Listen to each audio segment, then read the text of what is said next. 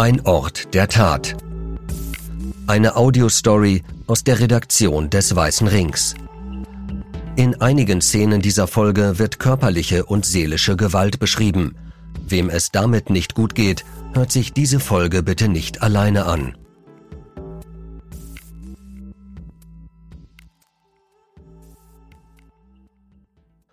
Nach der Amokfahrt am Rosenmontag 2020 im hessischen Volkmarsen mit 154 Verletzten wurde aus einem Tatort schnell ein Ort der Tat.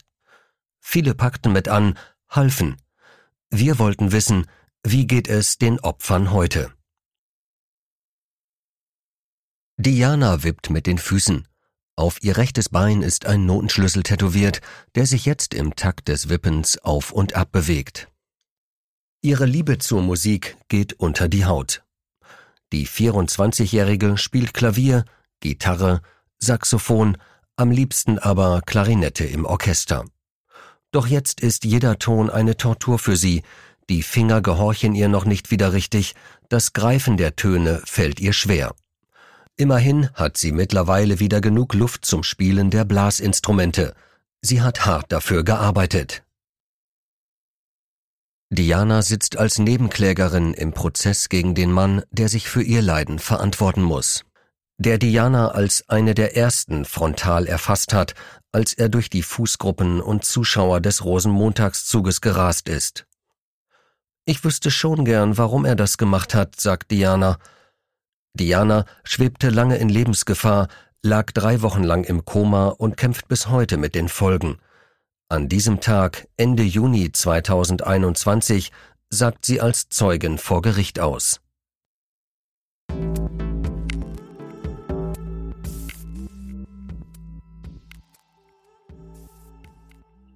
Kapitel 1 Amokfahrt Es ist bitterkalt am 24. Februar 2020. Eine Clique junger Frauen bereitet sich im Pfarrhaus der evangelischen Kirchengemeinde in Volkmarsen auf den Rosenmontagszug vor. Sie sind Teil der Gruppe Wilde 13, die in diesem Jahr die Sesamstraße als Motto auserkoren hat.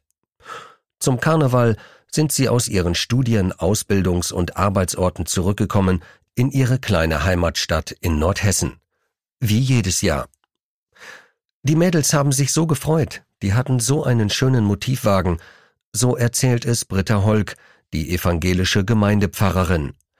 Ihre 22-jährige Tochter Deborah gehört ebenfalls zur wilden 13. Nur wenige Straßen weiter parkt an diesem Morgen vis-à-vis -vis zur Umzugsstrecke ein Mann seinen Mercedes-Kombi in einer Parkbucht vor dem Bahnübergang. Tags zuvor hatte er, so werden es später die Ermittlungen ergeben, eine Videokamera auf dem Armaturenbrett installiert, eine sogenannte Dashcam. Der Staatsanwalt vermutet, er habe damit seine Tat filmen wollen. Gegen halb drei setzt sich der Festzug am Volkmarser Marktplatz in Bewegung. Tausende Zuschauer säumen die Straßen. Die wilde 13 schiebt eine überdimensionale Sesamstraßentorte vor sich her. In der Mitte laufen Ernie, Bert und Co. Es gibt einen Oscar, der in einer großen blauen Papiertonne geschoben wird. Eine junge Frau im Krümelmonsterkostüm zieht einen Bollerwagen mit Keksen. Die Kinder an der Strecke greifen gern zu. In Sichtweite des Bahnübergangs gerät der Umzug etwas ins Stocken. Auf der Kreuzung am Bahnübergang stehen V-förmig zwei Sprintertransporter der Stadt, um die Zugstrecke zu markieren. Auf der einen Seite geht es stadtauswärts, der Zug macht am Bahnhof kehrt und führt dann auf der anderen Seite der Sprinter wieder in die Stadt hinein. Zwischen diesen beiden Sprintern stehen an diesem Tag vier Pylonen. Diese Pylonen, so werden es Zeugen später vor Gericht schildern, nutzt der Amokfahrer als eine Art Startlinie für seine zerstörerische Fahrt. Nachdem sich die Schranken an diesem Tag gegen 14.40 Uhr geöffnet haben, fährt er über den Bahnübergang, doch statt rechts abzubiegen, wie an diesem Tag vorgeschrieben, fährt er auf die beiden Sprinter zu. Dann geht alles sehr schnell. Es dauert nur wenige Sekunden. Der Mercedes fährt zwischen den Transportern über die Pylonen und beschleunigt dann mit aufheulendem Motor und quietschenden Reifen. Ich habe noch gedacht, was will der hier? So schildert Bankkauffrau Lea, 25, diesen Moment vor Gericht. So wie Lea sehen viele den Wagen auf sich zurasen, flüchten können sie nicht mehr. Auf Höhe der wilden 13 lenkt er den 1800 Kilogramm schweren Kombi in die Fußgruppe. Da waren plötzlich die Scheinwerfer, wir konnten nicht mehr weg, so schildert es Deborah, die in der Gruppe neben Diana steht. Diana ist eine der ersten, die der Fahrer frontal erwischt. Oskar in der Tonne, ein junger Garten- und Landschaftsbauer, wird durch die Wucht des Aufpralls aus der Tonne geschleudert. Die Folgen Schädelhirntraumata, Mittelhandbruch, Platzwunde und Prellungen. Eine weitere Frau wird lebensgefährlich verletzt, als sie von Teilen der Tonne im Gesicht und am Kopf getroffen wird. Deborah erwischt der Amokfahrer seitlich, wieder andere berichten von einer Druckwelle, die sie auf den Asphalt schleudert. Viele berichten, der Mann habe immer wieder Gas gegeben. Ein Gutachter wird später feststellen, dass der Kombi zwischen 50 und 60 Stundenkilometer fährt, als er die ersten Menschen erfasst. Erst 42 Meter später kommt der Wagen zum Stehen. Drei Männer und eine 16-Jährige hindern den Fahrer mutig daran, seine Amokfahrt fortzusetzen. Die Männer halten ihn fest, einer von ihnen prügelt auf den Fahrer ein. Die 16-Jährige versucht den Schlüssel abzuziehen. Am Ende gelingt es ihnen mit vereinten Kräften. Zu hören ist all das auf der Aufnahme der Kamera, die der Mann tags zuvor installiert hat. Die ist jedoch erst angesprungen, als der Wagen bereits steht. Zwei Polizisten nehmen den Fahrer schließlich fest und bringen ihn zügig weg, um ihn vor Selbstjustiz zu schützen. Rund um den Wagen spielen sich dramatische Szenen ab. Auf und unter dem Kombi liegen weitere Verletzte unter der Frontschürze ist ein dreijähriges Mädchen eingeklemmt, das bitterlich weint. Die Kleine hat sich nach Bonbons gebückt, als der Wagen sie mitreißt. Mehrere Männer heben den Wagen des Amokfahrers an, um das Mädchen zu befreien. Der Mann überfährt an diesem Tag Dutzende Zugteilnehmer und Zuschauer, darunter viele Kinder. Petra Jäger, selbst als Mutter und Oma betroffen, wird ein Jahr später im Gedenkgottesdienst sagen, ich kann mich noch gut an die paar Sekunden der Stille erinnern, bevor man nur noch Hilferufe hörte. Es war einfach schrecklich.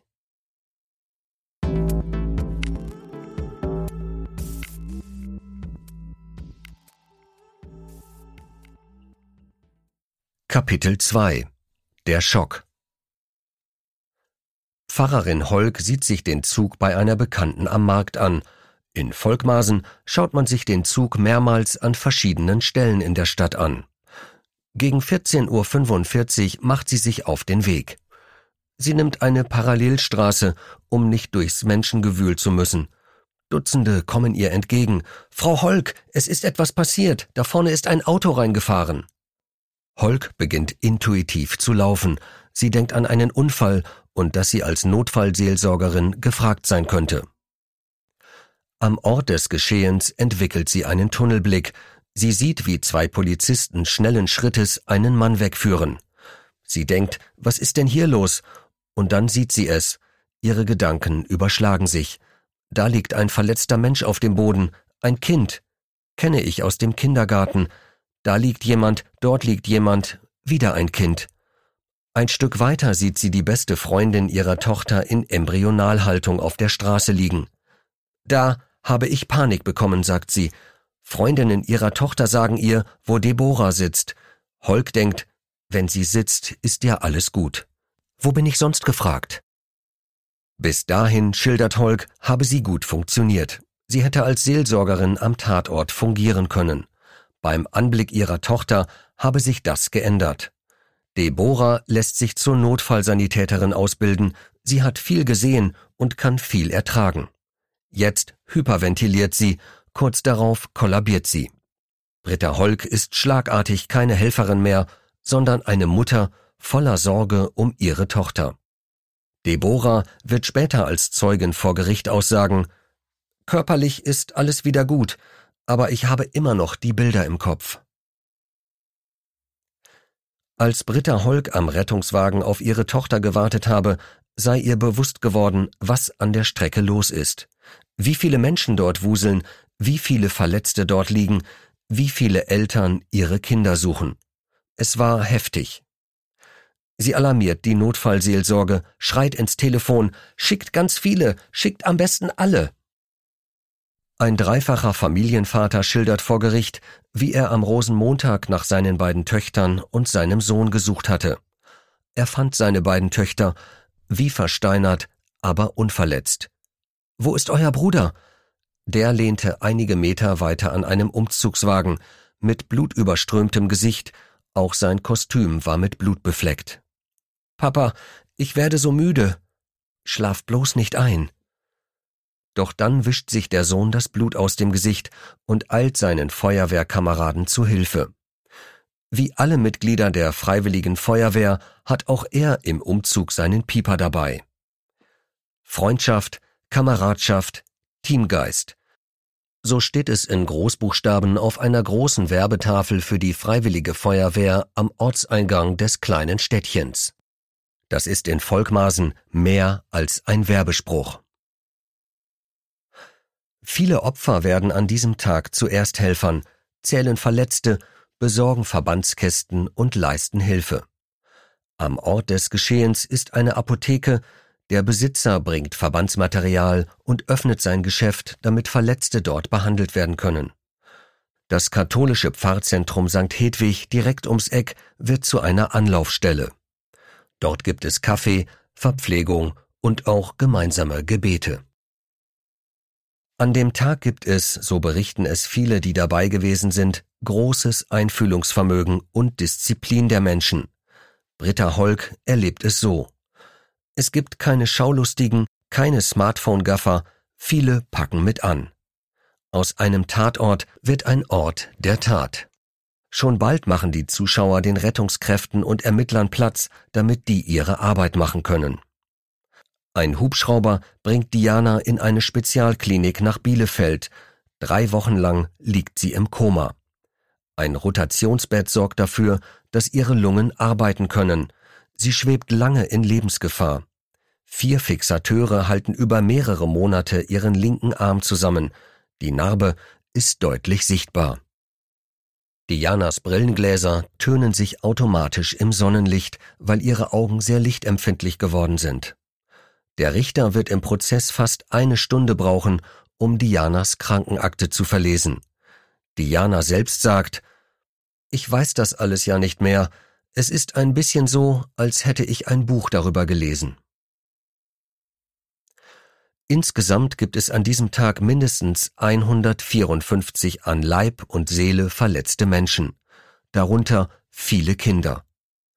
Es ist ein Wunder, dass in Volkmaßen niemand ums Leben gekommen ist, sagt Rechtsanwalt Clemens Wirth, der Diana als Nebenklägerin vertritt.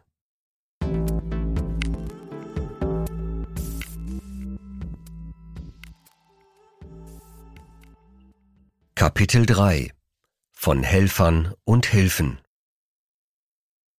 Zugteilnehmer, Zuschauer, Helfer und Kinder. Der Anschlag auf den Karneval in Volkmaßen traumatisiert die Menschen. Jeder in Volkmaßen kennt einen direkt Betroffenen. In einigen Familien sind mehrere Menschen Opfer geworden. Für die Opfer gibt es einen festen Anlaufpunkt. Das Rathaus wird zur Zentrale der Zeugenbefragung. Keine zwei Wochen nach dem Schwarzen Rosenmontag tagt dort am 6. März 2020 ein runder Tisch. Das Ziel Hilfen bündeln und zielgerichtet einsetzen. Diese Kooperation hat schnell Gutes bewegt und dafür gesorgt, dass die Betroffenen Hilfsangebote bekommen haben, sagt Professor Dr. Helmut Fünfsinn, Opferbeauftragter des Landes Hessen. Für Diana kümmert sich ihre Mutter um die Anträge. Schwierig sei es am Anfang gewesen, die Zuständigkeiten zu klären. Denn Diana wohnt in Nordrhein-Westfalen. Die hessischen Behörden hätten sich auf dem kurzen Dienstweg mit den Behörden in Nordrhein-Westfalen abgestimmt. Vom Opferschutz her war das super. Die haben das gut untereinander geregelt, sagt Dianas Mutter. Helmut Fünfsinn habe das sehr gut zusammengehalten. Das Netz ist engmaschig, aber für Laien kompliziert. Das jüngst reformierte Opferentschädigungsgesetz OEG sieht künftig jeweils einen Fallmanager vor, der dann für eine Person oder Familie zuständig ist. Auch wenn ein Auto als Tatwaffe eingesetzt wird, greifen die Regelungen des OEG. Das war lange nicht so. Bis Juni 2021 war dafür allein die Verkehrsopferhilfe zuständig. Mehr als 180 Menschen haben nach der Volkmaser Amokfahrt Anträge auf Entschädigungszahlungen bei der Verkehrsopferhilfe gestellt. Der Großteil der Anträge konnte bislang nach Angaben eines Sprechers allerdings noch nicht abgeschlossen werden. Das liege insbesondere daran, so der Sprecher weiter, dass das Land Hessen zwar angekündigt habe, das Opferentschädigungsgesetz anzuwenden, aber das zuständige Landesamt bisher keine Entscheidungen über die tatsächlichen Entschädigungen getroffen habe. Das ist für die Opfer sehr schwer zu ertragen, aber die juristisch sichere Variante ist es, das Urteil im Strafprozess abzuwarten, sagt Fünfsinn. Petra Kern strahlt eine angenehme Ruhe aus. Die Rentnerin ist ehrenamtliche Mitarbeiterin des Weißen Rings und mit dem Volkmarser Karneval aufgewachsen. Sie wohnt in Korbach, keine 30 Kilometer von Volkmarsen entfernt und ist selbst als Jugendliche oft mit Freundinnen zum Feiern dort gewesen. Rosenmontag in Volkmarsen gehörte für uns einfach dazu, sagt sie. Am Rosenmontag 2020 saß sie vor dem Fernseher und schaute sich die Übertragung der Umzüge aus dem Rheinland an, als die Meldung aus Volkmarsen kam. Ich war schockiert, ich wusste, dass eine Freundin von mir dort ist und habe ihr eine SMS geschickt und sofort in unserer Außenstelle Waldeck-Frankenberg angerufen. Elf Opfer melden sich beim Weißen Ring. Der Verein leistet finanzielle Ersthilfe, damit die Menschen neue Kleidung kaufen können, die bei dem Anschlag ruiniert wurde. Oder damit sie sich mit der Familie für ein Wochenende einfach mal einen Tapetenwechsel leisten können. Die Menschen konnten das nicht glauben, als ich mit dem Geld vor der Tür stand, sagt Petra Kern. Sie möchten gern damit abschließen, aber es gibt Momente, in denen alles wieder präsent ist. Wenn Reifen quietschen oder ein Motor aufheult, bekommen sie Panik und Schweißausbrüche. So haben sie es Petra Kern erzählt. Die ehemalige Chefin der Korbacher Kreishauskantine verspricht den Menschen, solange sie mich brauchen, bin ich für sie da. Es ist kompliziert, aber Hilfe kommt von allen Seiten. Doch reicht diese Hilfe? Was Ersthelfer sind, ist klar definiert. Personen, die bei Unglücksfällen, allgemeiner Gefahr oder Not Hilfe leisten oder jemanden aus einer akuten Gesundheitsgefahr retten oder zu retten versuchen. Das kann auch eine Mutter sein, die ihr Kind vor einer Gefahr schützt und sich dabei verletzt. 48 Menschen melden sich bis Juli 2021 bei der Unfallkasse Hessen.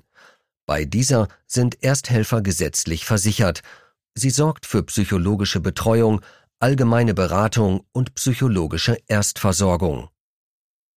Eine wichtige Rolle spielt die Kasseler Hilfe, eine regionale Beratungsstelle für Opfer und Zeugen von Straftaten. Rund 30 bis 40 Anfragen und Kontakte aus Volkmarsen habe es in dieser Zeit gegeben, sagt Ute Ochs von der Kasseler Hilfe. Die Mitarbeiterinnen klappern alle Therapeuten und Kliniken ab, fragen nach, was könnt ihr anbieten, damit die Menschen nicht so lange Wartezeiten haben. Die Kasseler Hilfe ist es auch, die eine Kinderpsychotherapeutin aus Kassel einlädt. Diese erklärt den Eltern betroffener Kinder, wie die Kleinen mit den traumatischen Erlebnissen umgehen und wie Eltern und Erwachsene sie unterstützen können, damit die Kinder ihr Sicherheitsgefühl und das Vertrauen in ihre Umgebung wieder aufbauen. Öffentliche Treffen sind schon bald nicht mehr möglich. In diese Zeit, in der Nähe und gemeinsame Aufarbeitung so wichtig sind, fällt der erste Corona-Shutdown.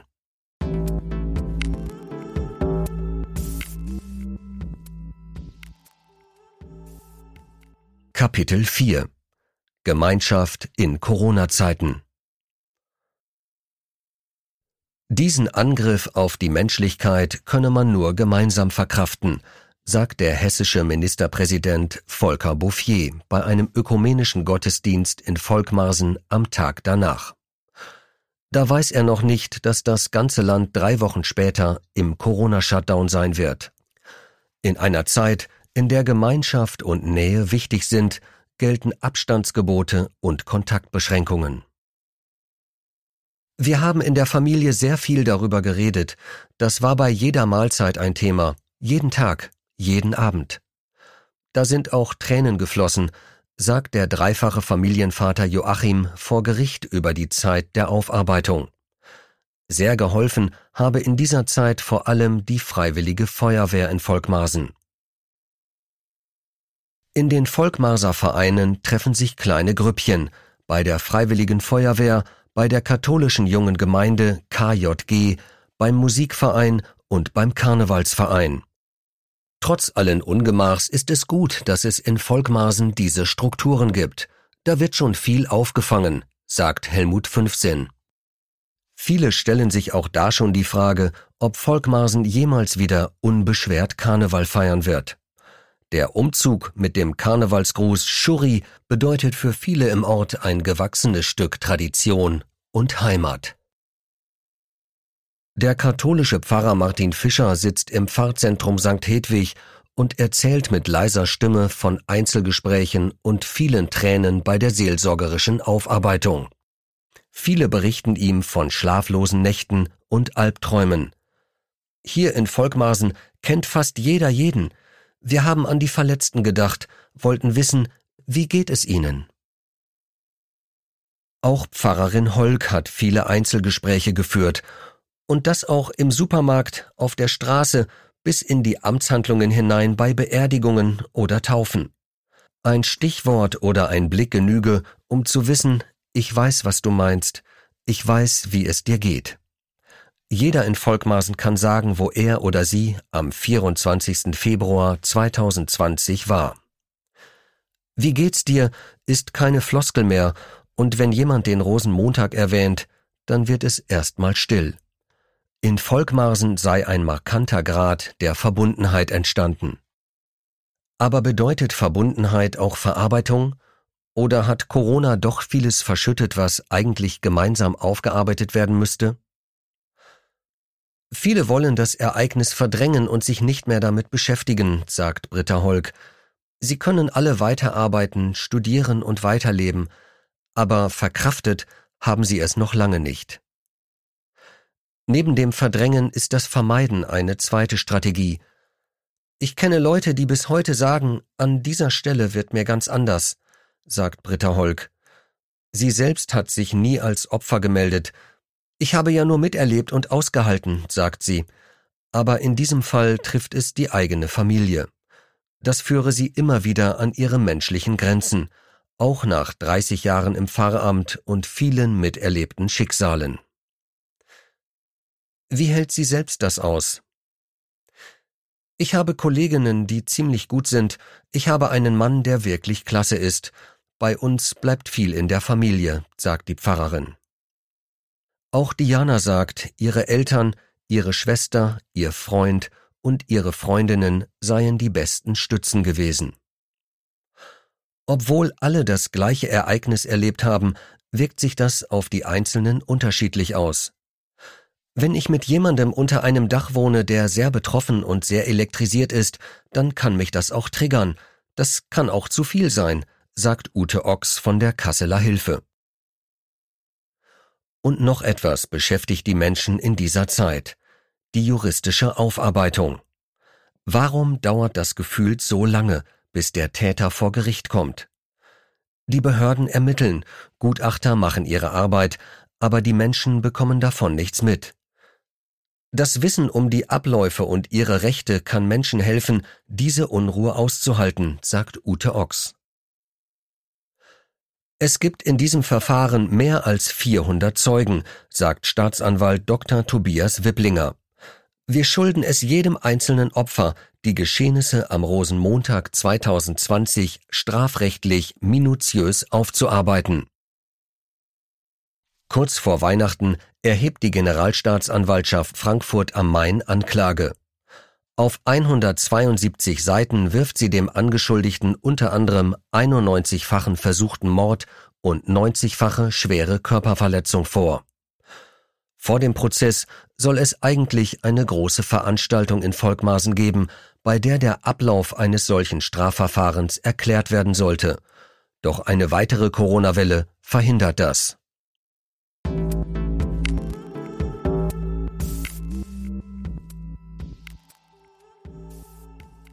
Kapitel 5 Die Konfrontation Im Mai 2021 beginnt vor der sechsten großen Strafkammer des Landgerichts Kassel der Prozess. Wegen des erwarteten Besucherandrangs und der Corona-Auflagen mietet das Gericht eine Messehalle mit Platz für 360 Zuschauer an. Es kommen rund 20. Liegt es an der Verdrängung oder vielleicht daran, dass die Hilfen greifen und in vielen Fällen doch so etwas wie eine Verarbeitung stattgefunden hat? Oder ist es einfach so, dass die Menschen in Volkmaßen der Justiz und deren Aufarbeitung des Geschehens schlicht vertrauen? Möglicherweise ist das auch ein Grund dafür, dass es in einem Verfahren dieser Größenordnung nur drei Nebenkläger gibt. Staatsanwalt Dr. Tobias Wipplinger nennt zum Prozessauftakt alle Verletzten einzeln beim Namen, zählt die Verletzungen auf, darunter Schädel-Hirntraumata, offene Brüche, Hirnblutungen, Lungenquetschungen, Milzrisse, Amnesien und posttraumatische Belastungssyndrome. Nach vier Verhandlungstagen zieht das Gericht in einen großen Saal im Kulturbahnhof Kassel um, ein Stück zurück zur Normalität, aber wohl auch eine Frage der Kosten. Das Parkett und die dunklen Säulen bieten einen passenden Rahmen für einen Strafprozess. Polizisten bewachen die Eingänge. Zwei Justizbeamte sitzen mit im Saal, links und rechts vom Angeklagten und seinen Pflichtverteidigern. Der Strafprozess ist für viele Opfer und Zeugen Neuland. Sie sind bei der juristischen Aufarbeitung Zeugen, juristisch gesprochen Beweismittel.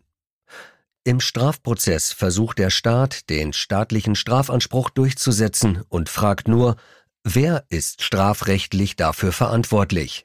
Die Menschen in Volkmaßen stellen sich aber ganz andere, quälende Fragen. Warum hat er das gemacht? Was für ein Mensch tut so etwas? Wie kann man Kinder töten wollen? Beantworten kann das nur der Angeklagte, doch der nutzt seinen rechtlichen Schutzraum voll aus und schweigt. Ob er sich im Laufe des Prozesses äußern wird, ist noch offen, sagt Bernd Pfläging, einer der beiden Pflichtverteidiger des Angeklagten. Täterrechte scheinen Opferrechten oft entgegenzustehen, aus Sicht von Opfern über ihnen zu stehen. Wenn sich jemand gar nicht kooperativ zeigt, dann ist das nochmal ein Schlag ins Gesicht der Opfer, sagt Ute Ochs von der Kasseler Hilfe. Es würde allen helfen, wenn er sich mal zu seinem Motiv äußern würde. Menschen aus dem ehemaligen Arbeitsumfeld des Angeklagten sowie der Agentur für Arbeit werden im Prozess Angaben machen müssen. Angehörige sind ebenfalls als Zeugen geladen, doch auch sie haben als Verwandte ein Auskunftsverweigerungsrecht. Eine psychiatrische Gutachterin sitzt mit im Gericht. Anders als der Angeklagte dürfen die Opfer nicht schweigen, sie müssen die Fragen im Gericht beantworten und sich dem starren Blick des Mannes aussetzen, der so viel Leid über sie gebracht hat. Der 30-Jährige fixiert jeden, der auf dem Zeugenstuhl sitzt, er beugt seinen massigen Oberkörper nach vorn. Die mit einer Kette gefesselten Füße stehen fest auf dem Boden, der Mann wirkt kalt.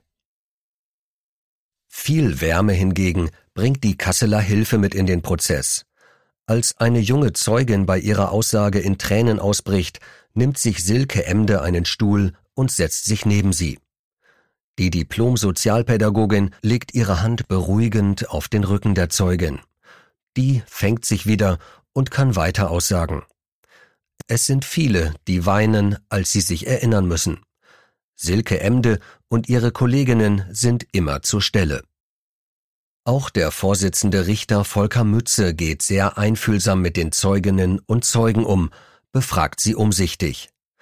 Der erfahrene Jurist hat schon einiges gesehen und erlebt. Unter anderem hat er den Kannibalen von Rothenburg verurteilt. Bis zum 16. Dezember 2021 hat Mütze den Prozess terminiert. Diana verfolgt das Verfahren als Nebenklägerin, wann immer sie kann. Nur als am ersten Verhandlungstag das Video der Tat gezeigt wird, welches ein Polizist aufgenommen hat, der den Umzug jedes Jahr filmt, verlässt sie den Saal. Sie wird noch oft hören, was ihr passiert ist, sehen möchte sie es nicht. Ich bin sehr froh, dass ich mich an nichts erinnern kann, und ich bin froh, dass ich nicht in Volkmaßen wohne, sagt sie. Diana sagt, der Anschlag habe sie verändert. Beim Bungee-Jumping oder Paragliding wäre sie früher ganz vorne mit dabei gewesen. Heute würde sie das nicht mehr machen. Sie ist sich der eigenen Endlichkeit bewusst geworden, mit 24. Egal was die Verarbeitung bringt oder der Prozess, Opfer bleibt man. Natürlich hasse ich den Typen, aber ich lasse mir nicht meine Fröhlichkeit nehmen. Ich war vorher ein fröhlicher Mensch und ich bin heute ein fröhlicher Mensch. Und dann fügt sie noch hinzu, ich möchte endlich mal einen richtigen Karnevalsumzug in Volkmaßen mitmachen. Diana zählt auf. 2019 stoppte ein Unwetter den Rosenmontag, 2020 ein Amokfahrer, 2021 Corona. 2022 möchte Diana richtig Karneval feiern, mit Freunden, Familien und Vereinen, so wie es früher war.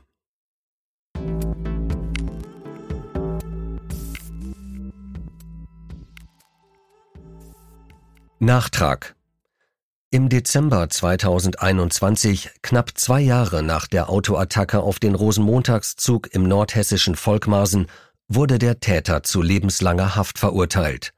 Das Landgericht Kassel stellte dabei auch die besondere Schwere der Schuld fest. Wegen der Corona-Pandemie fiel der Karneval in Volkmaßen auch 2022 wieder aus.